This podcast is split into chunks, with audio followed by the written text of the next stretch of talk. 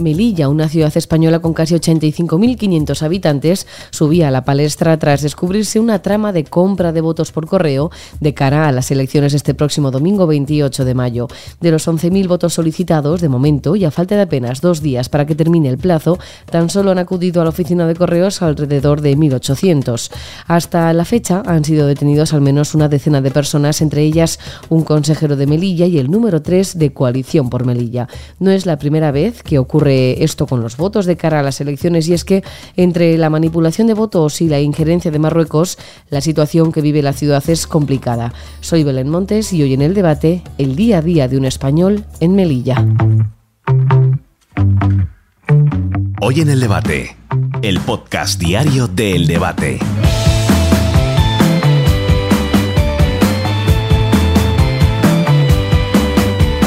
En 2008 fueron condenados tanto el líder de coalición por Melilla, Mustafa Berchan, y el PSOE a dos años de prisión y descalificados para poder ocupar cargos públicos por intentar manipular el sistema de votación por correo, algo similar a lo que está ocurriendo estos días de cara a las elecciones municipales y autonómicas del 28 de mayo. Además, a los problemas electorales se suma una nueva denuncia por parte de Vox en Bruselas para que desde el Parlamento Europeo tomen medidas a la injerencia de Marruecos en todo el proceso proceso electoral.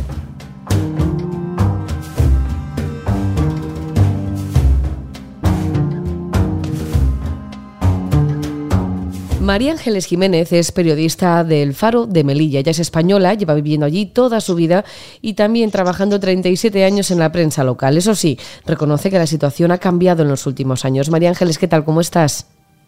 Hola, buenas tardes. Muy bien, gracias. ¿Y tú qué tal? Fantástico. Ahora que estoy hablando contigo. 37 años en la prensa local son muchos años dando noticias de todo tipo. ¿Notas entonces que la situación ha cambiado a peor en los últimos años?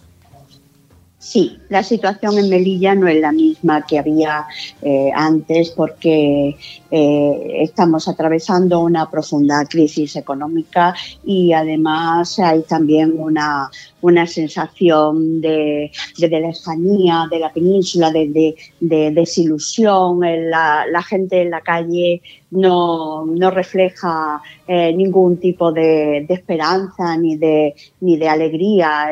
la ciudad está un poco muerta. ¿Cómo es el día a día en Melilla, María Ángeles? ¿Os sentís arropados por el gobierno? Dices que, que la gente está como desilusionada. Sí, sí. Eh, el gobierno en Madrid a ver, eh, Melilla está muy lejos de cualquier, de cualquier sitio y entonces el gobierno de Madrid pues nos mira con lejanía. Eh, se nos vendió como una cosa, como la fórmula mágica, aquello de un plan estratégico para los próximos años, pero después los presupuestos generales del Estado pues no tienen un reflejo cierto. Quiero decir que mmm, se prometen muchas cosas, se hablan de muchas cosas, pero la realidad es que la ciudad eh, no, no ve todos esos compromisos que se supone que existen con esta ciudad de ninguna de las maneras. Hay que tener en cuenta que uno de los gravísimos problemas que tiene Melilla y que yo creo que es uno de los fundamentales estratégicos que tiene en estos momentos es el tema de la conectividad. O sea, Melilla eh, tiene buenos medios de comunicación, tiene líneas y rutas buenas de comunicación, pero los precios son, son absolutamente, eh, vamos, impresentables, lo cual impide muchísimo que la gente pueda venir por aquí y que eso de alguna forma pues contribuya a desarrollar un, una línea de turística que de alguna forma aliviara la situación, la situación económica que se atraviesa. María Ángeles, además del día a día y las complicaciones económicas, ¿hay influencia marroquí en la ciudad? ¿Se puede ver, por ejemplo, supermercados o colegios marroquíes en la ciudad de Melilla? A ver, en Melilla no, no hay colegios musulmanes, o sea, marroquíes, ni hay supermercados marroquíes, ni nada que se pueda considerar marroquí. Eh, Melilla es una ciudad, su fisonomía es la de una ciudad occidental. Eh, Melilla tiene un, un, patrimonio modernista que se está considerado el segundo en España después de Barcelona. Es una ciudad eh, muy llana en la que hay parques, jardines, en la que, quiero decir, decir que tiene un aspecto, pues no sé, como te podría decir yo, como pudiera ser Almería. Eh, es una ciudad absolutamente eh, española y, en sus calles se nota esa influencia. Es cierto que después hay algunos barrios, sobre todo en la periferia, donde se puede eh, ver un poco más de estructura de tipo de callejuelas, más como si dijéramos una, un tipo judería en Córdoba, eh, una cosa como más antigua, pero eh, la persona que viene aquí a Melilla no, no siente el tema marroquí por ningún lado. En cualquier caso, lo que sí podría sentir es el tema musulmán, pues porque hay mezquitas y porque se ve en la diversidad de la, y la pluralidad de la sociedad melillense, se ve, pero no hay una influencia marroquí como la que me estás planteando, ¿no? Porque comentábamos también antes de, iniciar esta entrevista que el cierre de la aduana comercial de Marruecos os ha afectado mucho y, y, eso ha derivado a lo que estás comentando, a esa situación económica tan dramática. Claro, Sí, sí, claro, porque eh, verás, antes con Marruecos las relaciones eran muy cercanas. Estamos hablando de antes del año 18, de 2018, ¿vale? Eh, en agosto de 2018, primero de agosto de 2018, y de forma eh, prácticamente repentina, Marruecos decide cerrar la aduana comercial y eh, endurece de una manera muy drástica eh, todo el tema del régimen de viajeros, de los productos que tú puedes pasar al otro lado de la frontera en régimen de viajeros, como existe entre dos países en cualquier lugar del mundo, ¿vale? Eh, entonces, claro, el comercio con eso ha caído de una manera vertiginosa. no, no vienen marroquíes a comprar a Melilla porque después no le dejan pasar esos productos a, a en régimen de viajeros y al tener la aduana comercial cerrada tampoco hay posibilidad de un tránsito comercial eh, con la otra parte de la frontera, pues porque no existe eh, posibilidad ninguna con esa aduana cerrada. Y bueno, parecía hubo muchas expectativas. La visita el año pasado, si recuerdan, del presidente Sánchez a Rabat, pues despertó mucha, mucha expectativa en Melilla porque, bueno, se decía, eh, y además el gobierno comprometía a que se tratarían este tipo de temas en las reuniones bilaterales con Marruecos, pero la realidad a día de hoy es que la aduana sigue cerrada y tampoco se ve en el horizonte cercano ninguna posibilidad de que vaya, que vaya a abrir. El régimen de viajeros sigue cero, o sea, para Marruecos no se puede pasar ni un botellín de agua, ¿vale? Y, y la aduana completamente cerrada sin, ya digo, sin visos de que se pueda interpretar que de un modo más o menos cercano eh, vuelva a funcionar como funcionaba antes. Comentabas que con Marruecos eh, había una relación cercana, una relación bueno de amistad, de vecinos, que estáis pegados, es que es una frontera una con otra ciudad. ¿Ha pasado esto a ser una injerencia en, esas elecciones tan cercanas del 28M y, y con esa presunta trama de compra de votos por correo. ¿Esto se veía venir, esto, esto que ha pasado con Marruecos, o es algo nuevo? A ver, yo no tengo ningún dato ni ninguna constancia de que Marruecos haya tenido alguna intervención en el tema de la, del voto por correo y en el tema de las elecciones de Melilla. Esas son informaciones que han aparecido en la prensa, que yo he leído, pero yo no puedo decir que eso sea así, entre otras razones, porque lo que está pasando con el voto por correo no es nada nuevo en Melilla. A ver, eh, hay que recordar que en Melilla, en el año 1990, ya se repitieron unas elecciones por fraudes. No fue un fraude de voto por correo en aquella época, pero sí fue por un fraude en las mesas electorales de Melilla. En los, en los colegios periféricos de la periferia de Melilla, en los colegios electorales, hubo fraudes que llevaron a una repetición completa de elecciones. Es el caso único en España, en la democracia reciente del país, donde se ha tenido que realizar una repetición de elecciones, además dictadas por el propio Tribunal Constitucional, que avaló eh, jurídicamente lo que ya habían determinado los tribunales inferiores, ¿vale? Entonces, quiero decir, aquí no es ninguna sorpresa lo que está pasando. No hay ninguna sorpresa, puesto que eh, te puedo decir que aquí en Melilla, a modo de charletas y de conversaciones de calle, cuando van llegando las elecciones, el comentario generalizado es ¿a cuánto cotiza el voto este año? Eso, ¿vale? Es que es así, o sea, no te rías, es que te lo digo, es así. Sí, sí. Claro, claro. Es que es así. O sea, la gente eh, en el mercado, cuando están hablando, oye, eh, ¿cómo estará el voto este año? Ah, pues no sé, me están comentando que a 50 euros. Oh, pues a mí me han dicho 70. ¿Me explico? O sea, vamos a ver, que esto no causa una sorpresa en Melilla, porque ya te digo que hace mucho tiempo que eso se viene produciendo en el año 2008 incluso hubo condenas a dos, a dos dirigentes políticos de la época, a Mustafa Bestán de Coalición por Melilla y a Dionisio Muñoz, que entonces era secretario general del PSOE, como las personas que estaban detrás de aquella trama de voto por correo. Entonces, eh, a pasar las del 8, a pasar las del 11, a pasar las del 15, a pasar las del 19, en las generales, o sea, quiero decir que no hay sorpresa ninguna para nosotros. Y... Eh, la, única, la única diferencia, perdona que te interrumpa, es que este año de pronto los medios, vosotros, los medios nacionales, habéis puesto el foco en Melilla con este tema, porque a unos carteros les robaron unos documentos y entonces a raíz de ahí eh, empieza la prensa nacional a hablar de este tema y ya empieza a desatarse mm, todas las especulaciones. Y ya empieza a haber aquí un movimiento que dice esto no puede ser, esto tal, y entonces eh, termina la Junta Electoral eh, de zona por decir, hasta aquí hemos llegado. Esto se va a hacer de esta manera, que es que la persona que haya solicitado el voto por correo tiene que presentarse presencialmente en las oficinas de correo con su DNI para emitir el voto. A partir de ese momento y de, que sale esa directriz, que además al día siguiente, a las 24 horas, avala la Junta Electoral de Zona, es cuando desaparecen las colas de correos y cuando todo parece entrar en cierta normalidad. Ya, para terminar, María Ángeles, ¿qué esperáis de estas elecciones de este domingo? Ahora que ya se ha vuelto a hablar de vosotros, se habla de, ese voto que, bueno, si antes era presuntamente comprado, ahora ya no, ya no va a poder serlo. ¿Habrá cambios a mejor después de este 28M? Pues eso es lo que esperamos todos. Eso es lo que todo el mundo espera en esta ciudad, que haya cambios, que haya la posibilidad de que las cosas mejoren.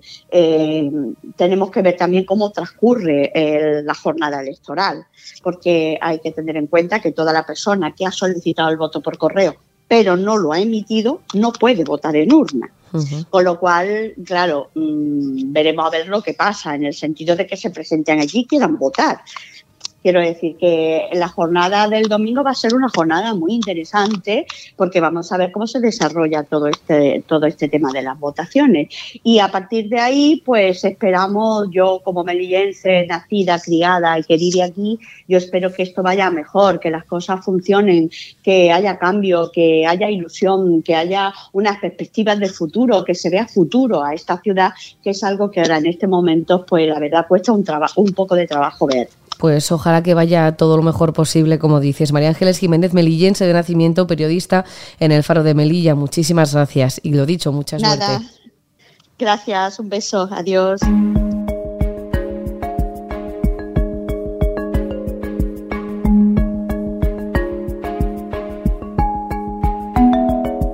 Marruecos, el país vecino, cerró la aduana comercial de forma unilateral y según nos acaba de contar María Ángeles, el comercio se ha resentido mucho y en la ciudad española en el norte de África, Melilla, se han visto abocados a una grave crisis económica. Beatriz Mesa es periodista, politóloga y experta en el mundo árabe. Bea, ¿qué tal? ¿Cómo estás? Hola, ¿qué tal? Buenas tardes, Belén. ¿Marruecos cree que Melilla les pertenece? Bueno, esto es una reivindicación política histórica de partidos nacionalistas como el Istiklal, pero que no concierne a la población porque vive mm, muy de espalda ¿eh? a la problemática territorial. Es, eh, digamos que una cuestión eh, utilizada políticamente por esos partidos clásicos, como se acabó de, explicar, con lo cual hay que separar, hay que separar la cuestión de la población con respecto a la del Estado. ¿Cuál es la relación entre Melilla y Marruecos? Sí, la relación entre Melilla con el norte de Marruecos especialmente, como os podéis imaginar, es una relación muy estrecha porque mm, hay una frontera que nos separa de muy pocos metros y que hacen que tanto la población de Nador como la de Melilla eh, se mire mucho más de frente de lo que ellos puedan pensar. ¿eh? Entre otras razones porque tenemos un tránsito de comercio eh, de, de antaño que ha funcionado muy bien entre, entre la ciudad marroquí de Nador y la ciudad autónoma de, de, Melilla, pero que ha generado también un modelo económico de contrabando que no se podía seguir permitiendo porque afectaba especialmente a los derechos humanos de, de, miles de mujeres que portaban fardos de kilos y kilos sobre las espaldas de uno al otro lado de la frontera, es decir, desde Melilla hasta Nador, Nador-Melilla, ese tránsito, esa movilidad de mujeres transfronterizas que se veían sometidas a transportar con esos fardos porque era eh, ingresos eh, y un empleo para, para estas mujeres sin tener en cuenta las condiciones en las que estaban trabajando. Esto ha durado durante largas décadas y evidentemente que no era sostenible mucho más, pues porque ya estaba violando un derecho humano que era, pues eso, eh, una movilidad digna y un comercio digno que dignifique una frontera que no pase por el llamado comercio atípico que no deja de ser contrabando y que estaba afectando a esas mujeres. Ahora bien, si eliminamos el contrabando, eliminamos este comercio atípico, que está afectando a la economía no solamente de Melilla, sino sobre todo y especialmente la del norte de Marruecos, hay que darle una alternativa. ¿eh? Marruecos, de, de, manera unilateral, decidió dignificar la frontera, decidió dignificar a la mujer transfronteriza, pero para que eso se materialice hay que buscar una alternativa, eh, un modelo de, un modelo económico, pues para esas familias del norte de Marruecos y, de, y del sur del país, porque hay muchas mujeres que no solamente eran del norte de Marruecos, sino que viajaban de otras poblaciones del sur buscando una alternativa económica en la frontera. La frontera ha generado, para que os hagáis una idea, mucho empleo. Ya no solamente a las mujeres transfronterizas, sino también pues a jóvenes que han vivido y viven todavía de, del y claro, una vez que tú elimines eso, eh, tienes que buscar alternativas, que esto es lo donde Marruecos ha fallado. De momento, esas mujeres pues eh, se han fragmentado, están en diferentes ciudades eh, buscando empleo, se encuentran una vez más desempleadas con una carga familiar muy importante. Y la tragedia estaría ahí, ¿no? En, uh -huh. en esas cientos de miles de mujeres transfronterizas a las que se le ha arrebatado un puesto de trabajo que no era digno, una vez más, las llamadas mujeres tortugas, y luego hay otro modelo de mujer transfronteriza que es la que trabajaba en Melilla y que ejercía un empleo en el hogar, que ejercía un empleo eh, en el campo doméstico, o bien hombres marroquíes de Nador que estaban ejerciendo trabajos en la construcción, por ejemplo, que tenían cuentas bancarias en, en, Melilla, que, que tenían eh, pues una trayectoria de vida en Melilla y que en el momento en que esa frontera comercial se paró y, y, impidió el tránsito, la movilidad de estos trabajadores transfronterizos a los que se les exigió durante una temporada el visado. Esto sí que ha causado una tragedia para estas personas que estaban ejerciendo un trabajo en, Melilla y que era beneficioso para el marroquí, pero también para las familias melillenses que estaban pagando sueldos uh, según el régimen económico de Marruecos, no son sueldos como los que se pagan en la península. ¿eh? Uh -huh. Entonces, eso todavía se tiene que resolver cuando esta frontera pues, ha sido cerrada y se va a abrir. Estamos hablando de una frontera inteligente, pero se tienen que poder eh, poner a disposición unas aduanas, unas aduanas que dignifique una movilidad de personas y una circulación de bienes, de productos, y todo esto está en curso, y de todo eso se habló en la reunión de alto nivel cuando Pedro Sánchez vino con su equipo de gobierno a, Rabat, que uno de las de las de los de los de los elementos estrella de esa reunión de alto nivel fue precisamente qué va a ocurrir con esa frontera llamada eh, inteligente y sobre todo con los miles de trabajadores fronterizos que eh, eh, dependían de la economía fronteriza entrenador y Melilla. Pues veremos qué pasa en estas elecciones del 28M, también veremos lo que pasa en las generales, a ver si por fin se les hace caso también a la ciudad de Melilla, como denunciaba también nuestra compañera de, del Faro de Melilla hace unos minutos. Beatriz Mesa, periodista, politóloga, experta en mundo árabe, muchísimas gracias. Gracias a vosotros.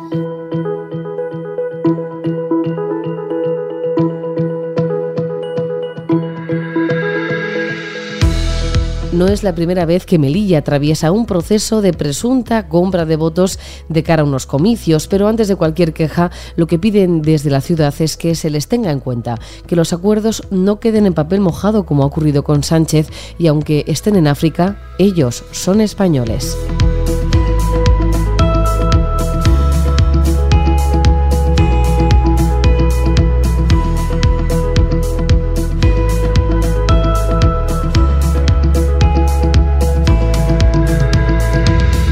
Puedes escuchar este podcast en eldebate.com y en las principales plataformas de audio. Recibe un saludo de quien te habla, Belén Montes. Gracias por estar al otro lado. Adiós.